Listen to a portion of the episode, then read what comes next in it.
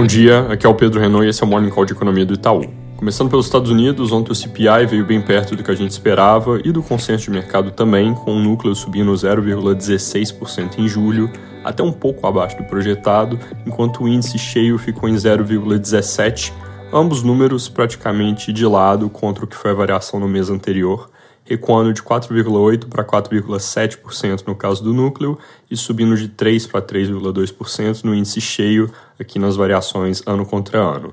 A composição foi boa, inflação seguindo menos espalhada, com difusão abaixo de 60%, medidas alternativas de núcleo também bem comportadas, mesmo as que tiveram alguma alta foram tranquilas, como o Supercore, que é o núcleo de serviços excluindo habitação, que foi de 0 para 0,19%.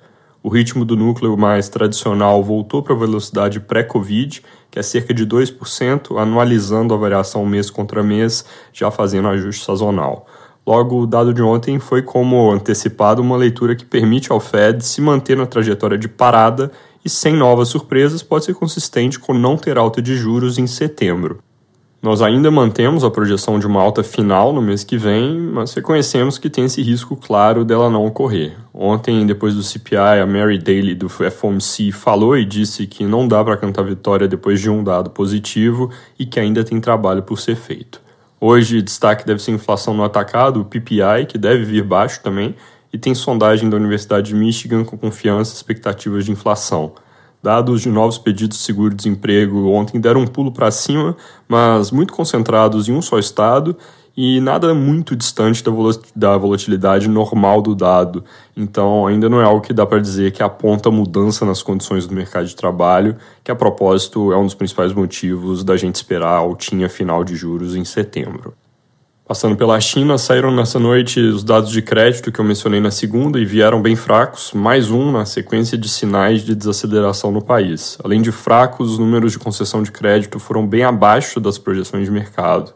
Isso aumenta a pressão por mais estímulos do governo, que lembrando a gente toma como base que vem em tamanho suficiente para evitar colapso, mas sem a magnitude que mercados gostariam de ver para se animar com o país. Isso se aplica também para o mercado imobiliário, especificamente, onde os problemas continuam aumentando. Ali tem risco até de o governo deixar quebrar alguma das grandes empresas, mas sem deixar a coisa virar sistêmica. A propósito, ainda sobre China, nos últimos dias tem tido alguns movimentos de Estados Unidos e outros países contra o país. O mais relevante deles foi o governo americano colocando mais restrições para investimentos na China. Hoje tem uma manchete com o presidente Joe Biden dizendo que os problemas econômicos deles são uma bomba relógio. Ele também usou um tom duro para falar dos membros do Partido Comunista. Acho que se eles não estiverem muito ocupados com os problemas internos, podem cutucar de volta. Aqui no Brasil, o destaque do dia vai ser a divulgação do IPCA de julho.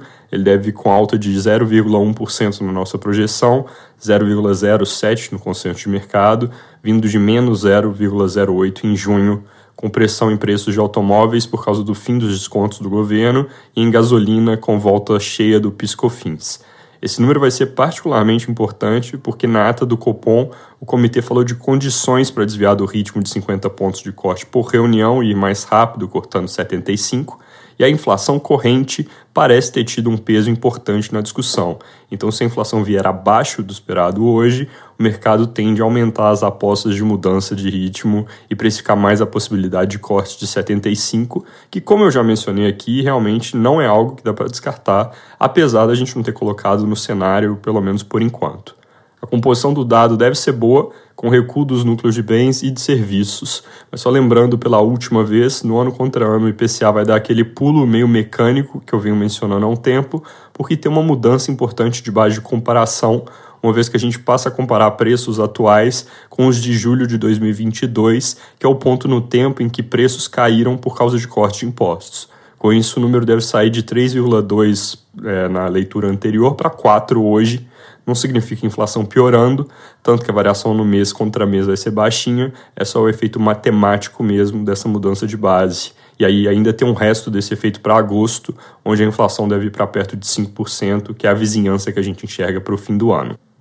Ainda sobre dados, ontem saiu a última pecinha do PIB do segundo TRI, que é a receita do setor de serviços em junho, veio com alta de 0,2% no mês, perto da nossa projeção de 0,3% e um pouco abaixo do consenso de mercado, que era 0,5% acumulando 4,1% de alta contra junho de 2022. É importante destacar que a principal alta veio do componente de serviços prestados às famílias, que é o que tem maior peso para a conta do PIB e subiu 1,9% no mês, em linha com o esperado. Isso ajudou a puxar para cima o nosso tracking do PIB do segundo TRI, que subiu de 0,3% para 0,5% de alta, aumento menos dramático do que parece, porque esses números são variação trimestre contra trimestre com ajuste sazonal.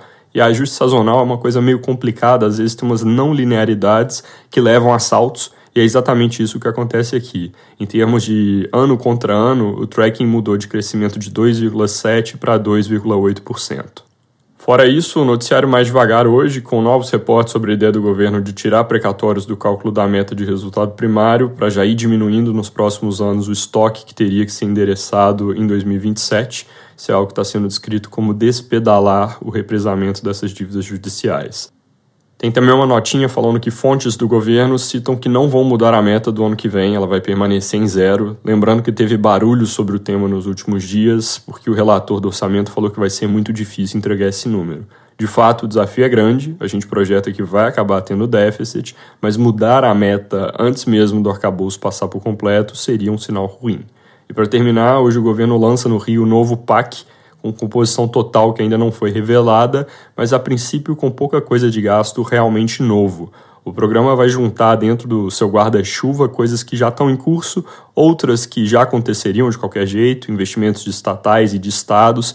Então o montante que vai aparecer nas manchetes é grande, mas em termos de aumento de gasto a coisa deve ficar na casa de 60 bi, que é exatamente o piso de 0,6% do PIB previsto para o investimento federal na regra do arcabouço. Ainda não tem grandes novidades sobre nomeações para ministros, mas as expectativas no Centrão, de acordo com os jornais, são de que isso aconteça na semana que vem.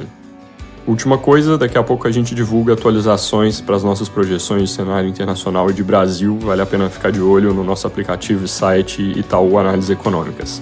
É isso por hoje, bom dia e bom fim de semana.